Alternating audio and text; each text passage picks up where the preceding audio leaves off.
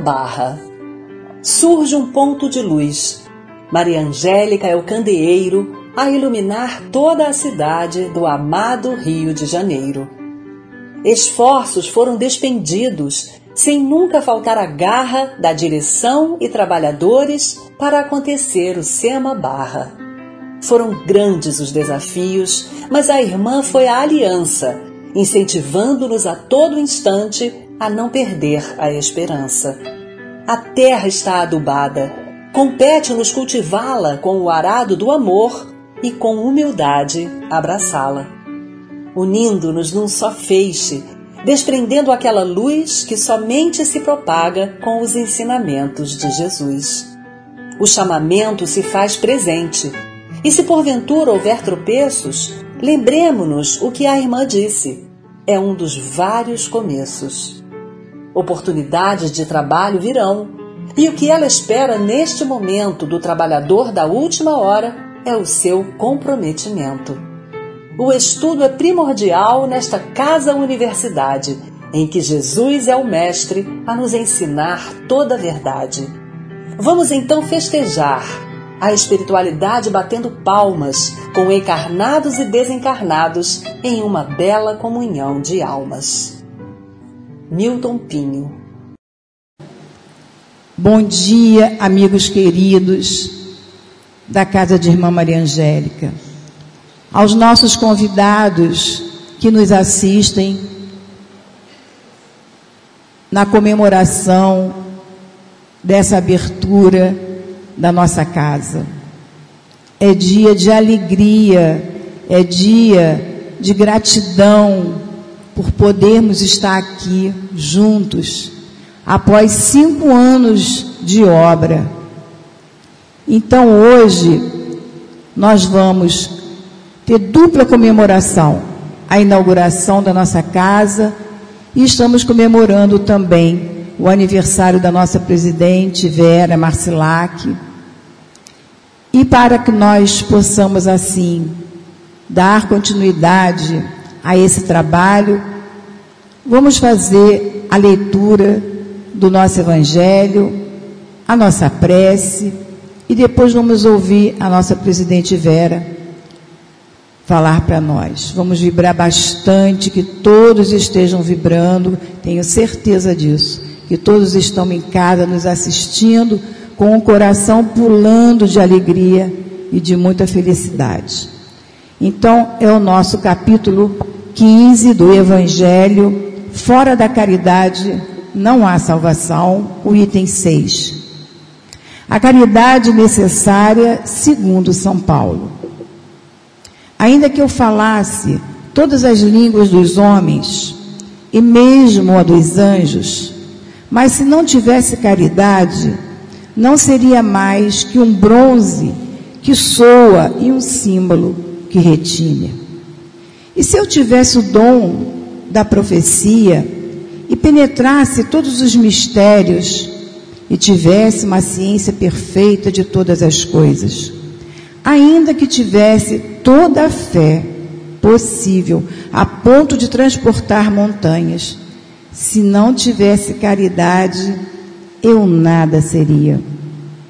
E se eu tivesse distribuído meus bens para alimentar os pobres, e entregasse meu corpo para ser queimado, se não tivesse caridade, tudo isso de nada me serviria. A caridade é paciente, é doce, é benfazeja. A caridade não é invejosa, não é temerária e precipitada, não se enche de orgulho, não é desdenhosa, não busca seus próprios interesses, não se gaba e não se irrita com nada, não desconfia, não se regozija com a injustiça, mas com a verdade. Ela tudo suporta em tudo crê, tudo espera, tudo sofre. Permanecem hoje três virtudes: a fé, a esperança e a caridade. Mas a maior delas é a caridade. São Paulo, Epístola aos Coríntios, capítulo 13, versículo de 1 a 7 e 13. Então, meus amigos, vamos fazer a nossa prece, já muito envolvidos nessa vibração tão grande que aqui sentimos nesse ambiente, elevando nossos pensamentos ao nosso Pai, ao nosso grande amigo Jesus, a nossa irmã tão amorosa, Maria Angélica, e a todos os trabalhadores do bem que aqui se encontram, envolvendo a todos nós. E assim, Senhor, reunidos em Seu nome, iremos abrir oficialmente a nossa casa que todos os amigos queridos aqui presentes possam envolver a todos nós, envolver a nossa querida Vera, que ela possa ser muito inspirada, Senhor. E que assim, querido amigo, em nome de Deus, em seu nome, em nome de Maria Angélica, possamos abrir os trabalhos dessa manhã de luz. Que assim seja Graças a Deus.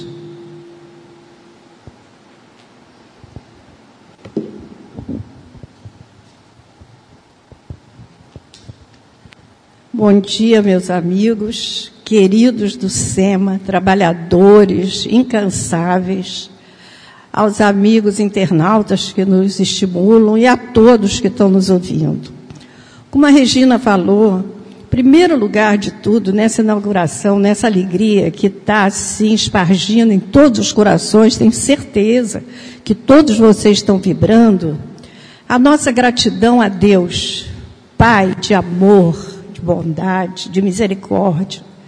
A nossa gratidão a Jesus, esse irmão maior, a doce Maria Angélica, que nos ofereceram esse porto seguro. Iniciando o nosso estudo dessa manhã de luz, dessa inauguração dessa casa, mais um ponto de luz de trabalho, vamos contar uma historinha. Era o seguinte: numa ilha moravam alegria, riqueza, tristeza e tantos outros. Um dia, o amor soube que a ilha ia ser inundada.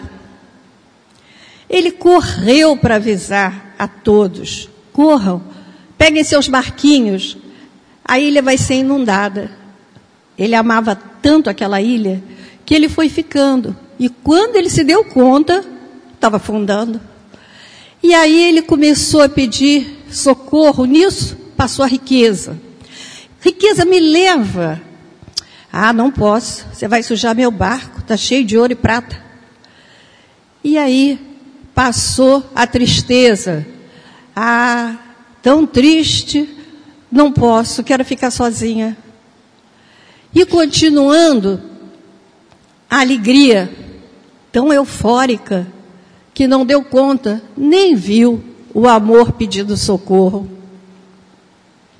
E a vaidade? Passou a vaidade toda poderosa.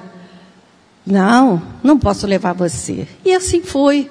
De repente, dois velhinhos sarados, de 80 anos, passaram no barco, viram o amor e disseram: suba, amor e salvaram o amor. Muito bem. Levaram o amor para o morro, para o alto do morro. Gente, o amor ficou tão feliz que esqueceu de perguntar quem eram os velhinhos sarados de 80 anos. E aí, o amor correu para a sabedoria. Sabedoria? Quem eram aqueles velhinhos que me socorreram? Ah, tempo e o trabalho.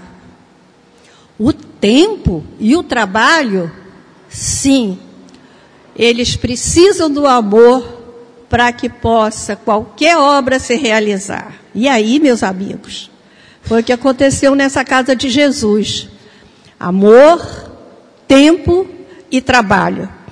Porque, olha que coisa interessante. Há 30 anos, a irmã Maria Angélica soprava mentalmente que a gente tinha um trabalho, faz montar um centro na barra. Como? Não dava. Pouquíssimo, não tinha nem médio. Os terrenos caríssimos, mas tivemos um recreio e começamos a obra. E a obra é de Jesus, não é nossa, e a obra foi que foi. Montamos dois núcleos assistenciais Interessantíssimo o trabalho, vocês deviam conhecer, porque a maneira da gente melhorar nessa vida é sair do marasmo e fazer alguma coisa. E, continuando os trabalhos, aquela ideia de fazer um centro na Barra. Continuava, porque espírito não para. E o nosso amigo altivo, desencarnado, que foi presidente fundador do Leon Denis, nosso mentor, quando encarnado e desencarnado, ele dizia, Vera, vocês têm que ir para a Barra. Há necessidade de levar o centro para a Barra. Continuamos trabalhando, conseguimos um terreno da prefeitura. E aí, como é que vai montar um centro? A gente já tem tanta eh, despesa, tantos trabalhos, tem problema, é como a gente diz, né? Trabalho, se é de Deus, se é de Jesus, caminha. Apareceu um trabalhador novo na casa, Marcos Túlio. Nossa, e se ofereceu para pegar a obra. Olha que coisa. Nem conhecia direito a gente, se ofereceu para pegar a obra. Gente, vocês estão vendo essa obra? Vocês viram o vídeo? Essa obra é escandalosamente linda, detalhada, e esse Marcos Túlio jogou todo o amor que ele tinha, ficou os cinco anos aqui, deu o nome, assumiu a obra, ajudou de N maneiras. E mais, pegou mão direita, nossa, da, de categoria, Sérgio Biancardi, dia e noite aqui nessa obra, dia e noite. Dizia para a gente assim, quando dava probleminha, que obra dá problema, né? Aqui deu pouco. Vera, só saio daqui se Maria Angélica mandar. E até hoje está conosco. O nosso calculista, nossa, calculei essa obra, calculou duas vezes, porque o centro era maior, mas depois a prefeitura reivindicou alguns metros, tivemos que fazer tudo novamente. E Fernando Aguirre, que já tinha calculado o recreio, de coração fez os cálculos dessa obra maravilhosa. E foi o trabalho. E mais, tudo no amor. Por isso que essa casa, vocês estão vendo aqui, é o amor. Tempo e trabalho, como os velhinhos sarados falaram. É o que nós temos aqui, tempos e trabalho. Antes de começarmos propriamente, o amor é tão escandaloso que a gente tem um trabalho, um dos muitos trabalhos que vocês vão conhecer detalhadamente com o tempo, vão lá fazer uma visita nós temos um trabalho com o pessoal de rua. E o amor é tão grande de todos eles também, essa família que a gente começa a conhecer, a ponto que um amigo fez até um livro que está aqui, o, trabalhou com a gente, O Mundo da Rua, que a gente vai vendo irmãos em situações assim que nós podemos ajudar. Uma vez eu tive uma surpresa. Um deles fez uma música para o Maria Angélica, ele já desencarnou, William. Eu vou pedir a Regina, a Regina é boa de música, para ela cantar só um pedacinho para vocês verem o amor. Tem que falar de amor é amor. William, ele vai ouvir do plano espiritual, porque ele fez essa música e nós achamos lindíssima. Até uma vez chamamos ele para ir lá no centro. Som. Fala do meu. Um, dois, três quatro, cinco, seis. Estamos novamente, que gostoso, outra vez. Como é bom, maravilhoso, eu estar, eu aqui no SEMA estar, com Jesus nos protegendo, sempre alegres a cantar. Então, é só isso, muito bonitinho, né?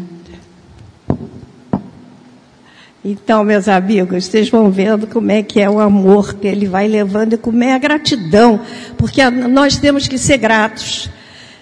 Nós escolhemos aqui, para nós refletirmos um pouco, num parágrafo do prefácio do Evangelho. Eu vos digo, em verdade, que são chegados os tempos em que todas as coisas devem ser restabelecidas em seu verdadeiro sentido, para dissipar as trevas, confundir os orgulhosos e glorificar os justos. Então, meus amigos, a gente vai vendo, são chegados os tempos. As coisas devem ser restabelecidas. O que será que a gente entende por isso? Será que vai acabar tudo? Que tempos são esses? Qual a nossa responsabilidade nessa chegada dos novos tempos? Nós, vamos vendo, né? As épocas, é tudo cíclico. Nós temos infância, juventude, maturidade, nós temos as estações do ano, não dá para saber o dia que acaba uma, começa a outra, são faixas. Então, nesse sentimento de tudo cíclico, nós vamos lembrar Jesus saindo do templo com os discípulos. Os discípulos olharam aquele templo em Jerusalém, lindíssimo, aquelas pedras. E Jesus disse para eles: Não ficará pedra sobre pedra. 70 anos depois, nós vamos vendo a destruição do, do templo e de Jerusalém nesse sentido de que tudo é cíclico. Depois do, do século XX, Israel tendo uma nação organizada. Esse sentido do ciclo. Ainda falando do, dos tempos, da virada dos tempos, da nossa responsabilidade nesses novos tempos, há um livro imperdível. Gente, imperdível. Quer ser feliz, quer viver melhor, quer entender por quê que você está passando dificuldades, quer, quer ser mais, valorizar a vida há dois mil anos. Então, no capítulo 6, da segunda parte do livro, que vocês vão ler o livro todo, depois vão chegar lá no capítulo 6. Há um momento em que Jesus recebe do plano espiritual alguns mártires do cristianismo, entre eles Lívia. Quem leu o livro conhece, quem não leu, vou dar só um plá para vocês irem ver, para vocês olharem no livro. Lívia era esposa do senador Públio Lentulus. Lívia se torna cristã. Públio Lentulus era contra o cristianismo e fica muito irado com a, com a mudança de Lívia. Um dia, Lívia, numa sinagoga, com a amiga dela, que era a responsável, a serviçal, digamos, que foi quem estimulou Lívia a buscar o cristianismo, ela é, as duas são apanhadas para os circos, para serem levadas ao, ao circo, comidas pelos, pelos leões. Lívia estava com aquela roupa dela de mulher do senador e pede então a Ana, que era empregada, que trocasse de vestimenta, porque ela queria simples, ela queria chegar humilde, ela não queria, ela queria ficar como todos estavam ali. E elas trocam a vestimenta.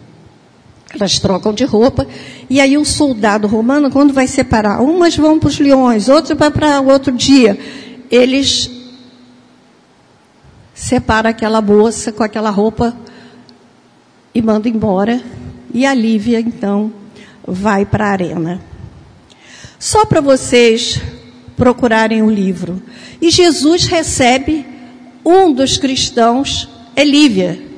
Por isso que nós contamos essa historinha.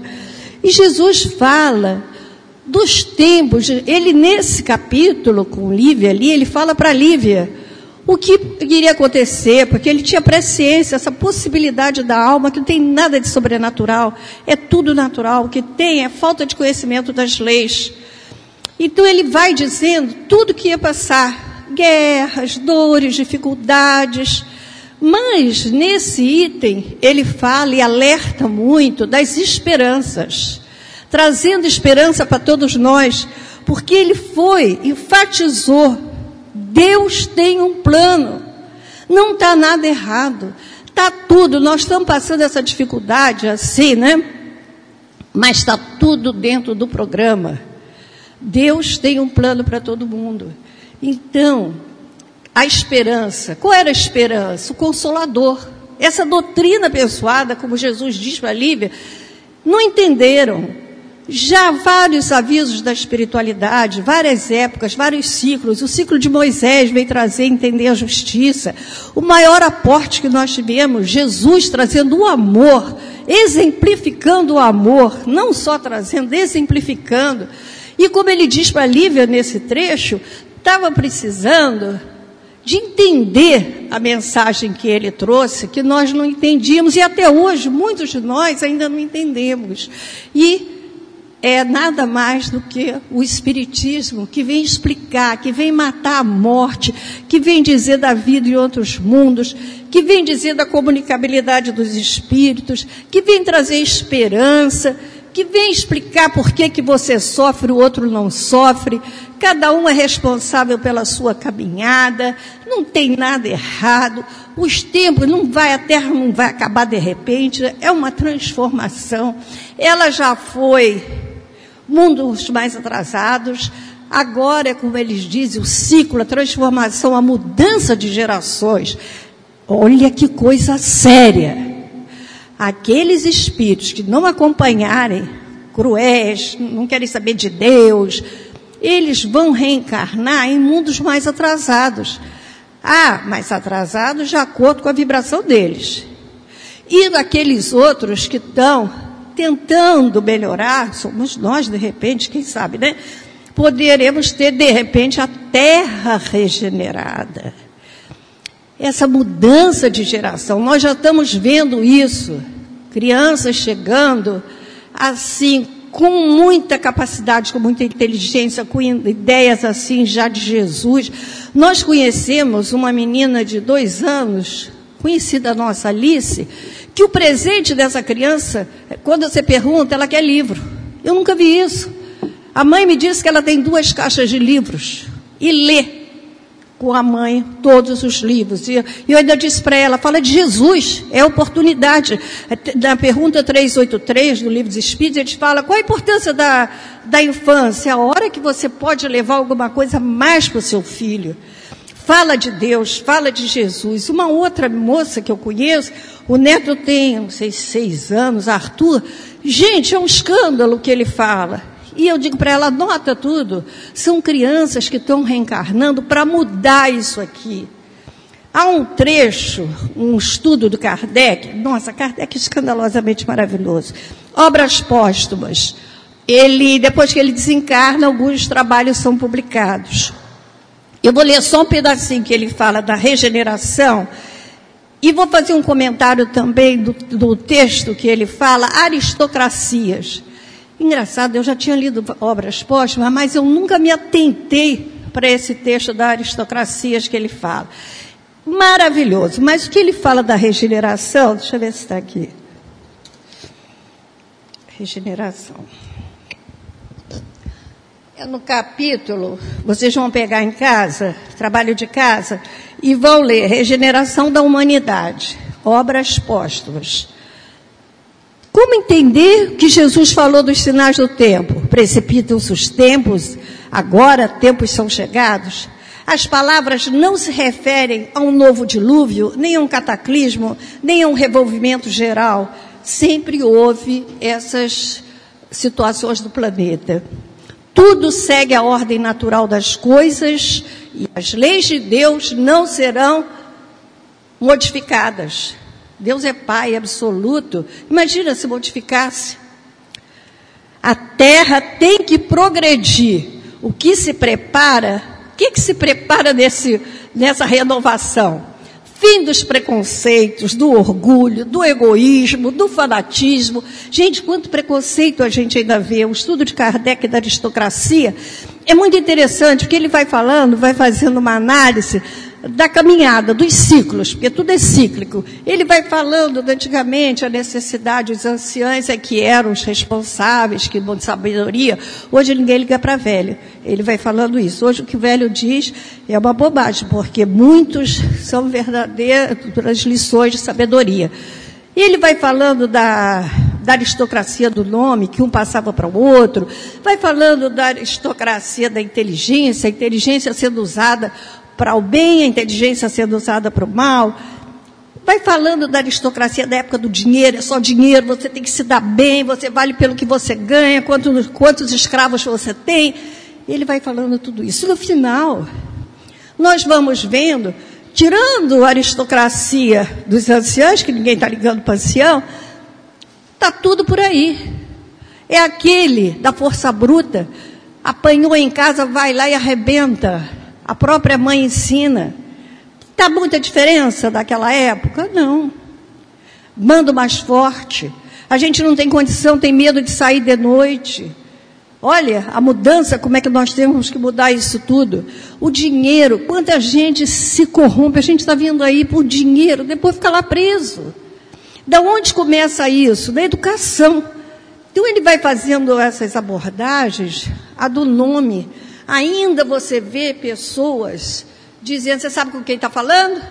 Sou filha do deputado tal. Aí mesmo é que você devia ser mais íntegro, porque é o deputado tal é que tem que te dar integridade. Então, Kardec vai falando da aristocracia intelecto-moral. É essa que a gente tem que chegar. É essa, na educação.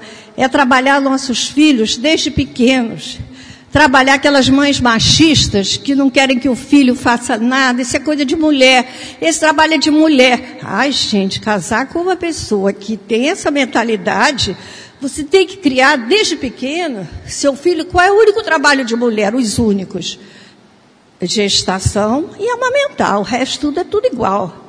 Então, você tem que criar seus filhos nesse sentido. Aí você casa com o Mauricinho. Olha, briga em família. Você casa com o Mauricinho. Primeiro ele diz, bem, traz a toalha, você leva lá cheio de amor. Primeiro mês de casado. Depois, seis meses. Meu filho, por que você não levou a toalha? Depois de um ano, já viu como é que é, né? Nem leva a toalha. Não. Que isso, gente? Educação. Educação. Todo mundo pode fazer tudo. Não tem trabalho de homem, de mulher. Tem o trabalho que. E aí dá desarmonia no lar. Então, ele trabalha muito a harmonia, a, a harmonia no lar, a educação, levar o evangelho desde cedo para os seus filhos. Quantos não vão à evangelização porque é sábado? Ah, sábado? Ah, eu trabalho o dia todo. Meu filho já faz inglês, francês, é, judô. E a educação? E Jesus no coração dessa criança? E a regeneração, o que será? Será que nós vamos reencarnar em mundos na Terra mais adiantada? A Terra já foi o um mundo primitivo ela também está crescendo. Nós estamos nessa na temperatura máxima, porque é essa mudança de geração. Então, o que, que cabe a cada um de nós? Divulgar, mas divulgar pelo exemplo.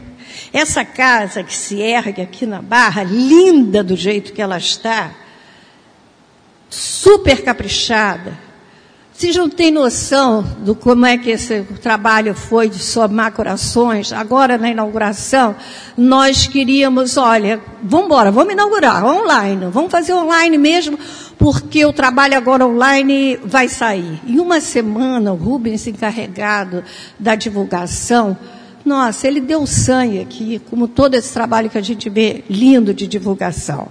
E aí, como é que vai fazer? A casa vai trabalhar online? E os cursos? Aí a gente lembra uma, uma passagem de Paulo. Paulo já tinha é, colocado Paulo, que era Saulo, que perseguiu os cristãos, que depois teve a, a, a, estrada de Damasco, onde ele conhece o Cristo, e depois vocês vão conhecer a história dele, que é lindíssima, e ele já amante do Cristo, ele dizia: Não sei o que vive, é o Cristo que vive em mim. Ele vai pregando em vários lugares, núcleos, igrejas. E ele já, depois de tanto, vocês vão ver as cartas de Paulo, porque não pode morrer, desencarnar sem ler isso. Numa das cartas, eu, eu tenho a impressão que ele estava em Corinto, não tenho muita certeza. Mas ele estava preso injustamente, porque ele foi várias vezes preso e açoitado. Ele ficou muito preocupado. Por quê? Ele divulgava, ele tinha um gás, ele ia, ele fazia tudo pelo Cristo. Cristo já estava com ele inteiramente.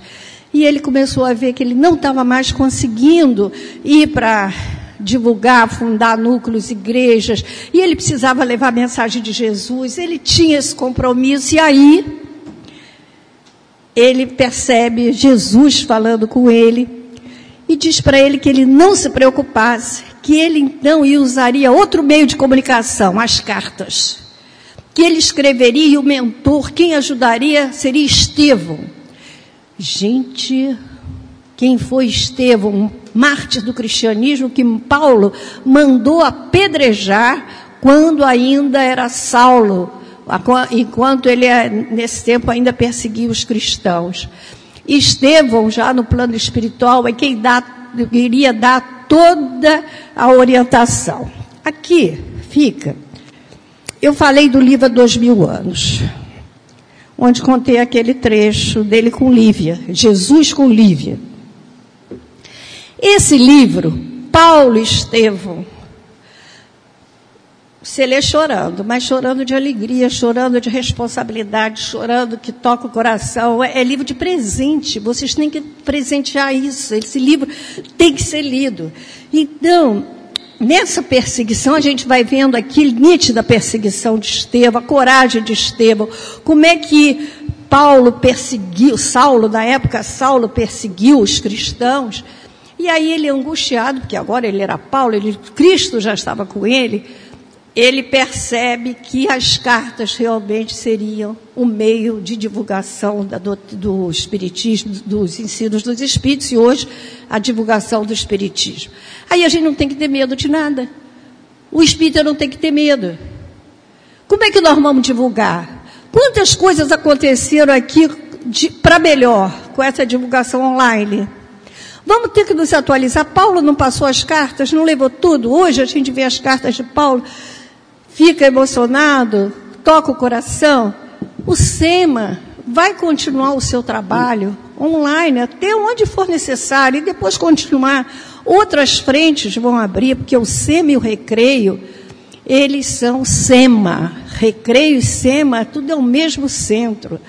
Então, meus amigos, o que, que a gente queria nessa inauguração desse ponto de luz?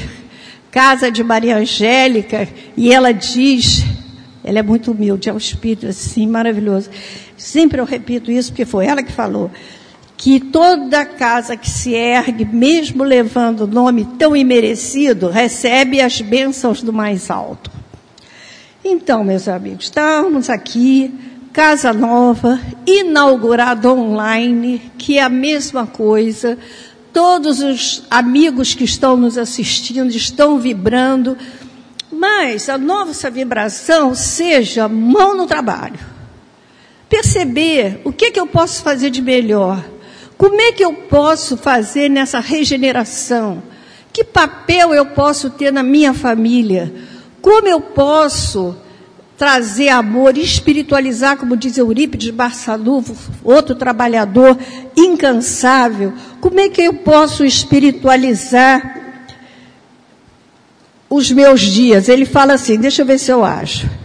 Ele fala assim: espiritualizar o nosso cotidiano é o que Eurípides Barçanufo recomenda em plena era nova, no livro Espírito da Verdade. Espiritualizar o nosso cotidiano, não só comer, dormir, reproduzir, incorporar hábitos espirituais. Prece, dez minutos de meditação, espiritualizar nossa vida.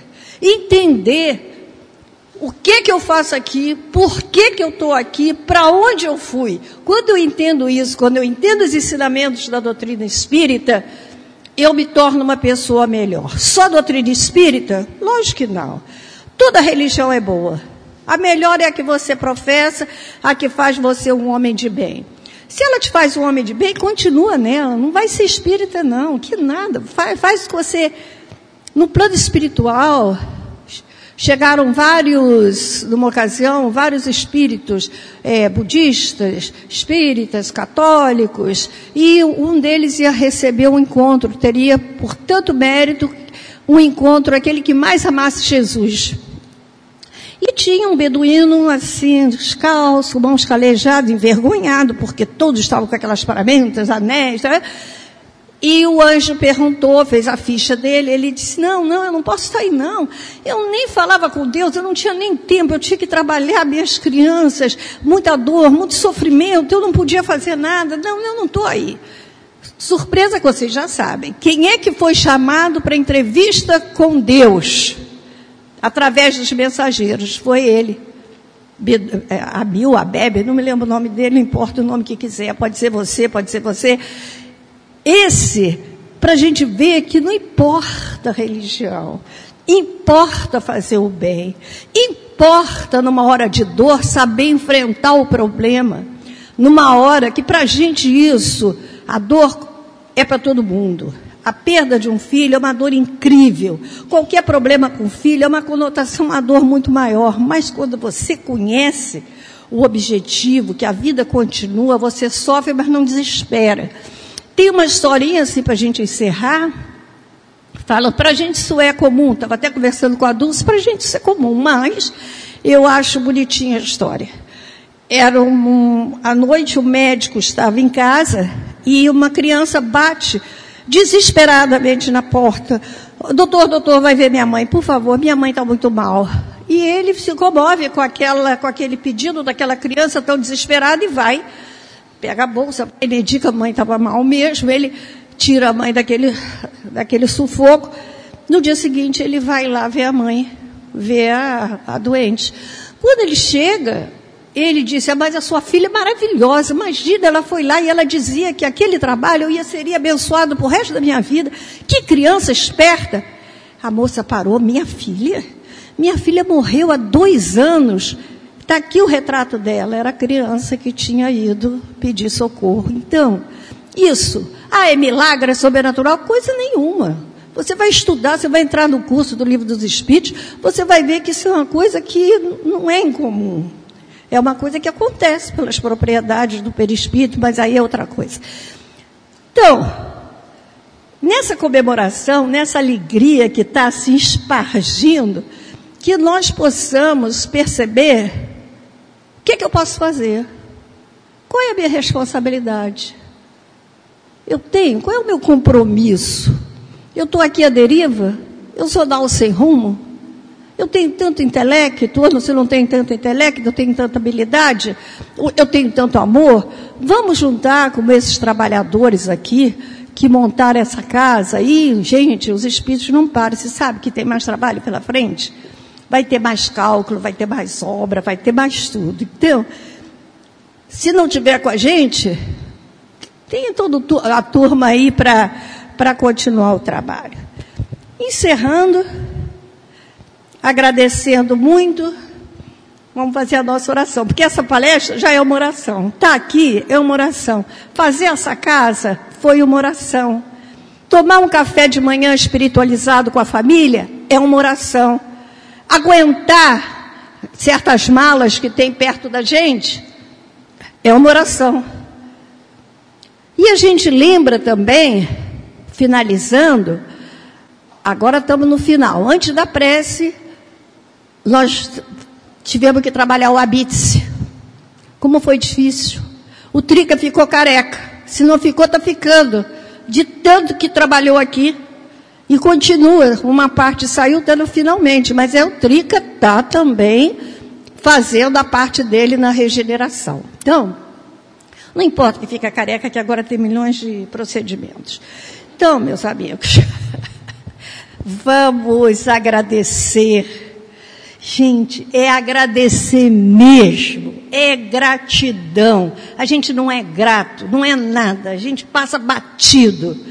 Vamos agradecer, educando, nos educando em primeiro lugar, porque se eu não me educo, se eu jogo papel pelo, pela janela do carro, eu não me educo, estou educando quem?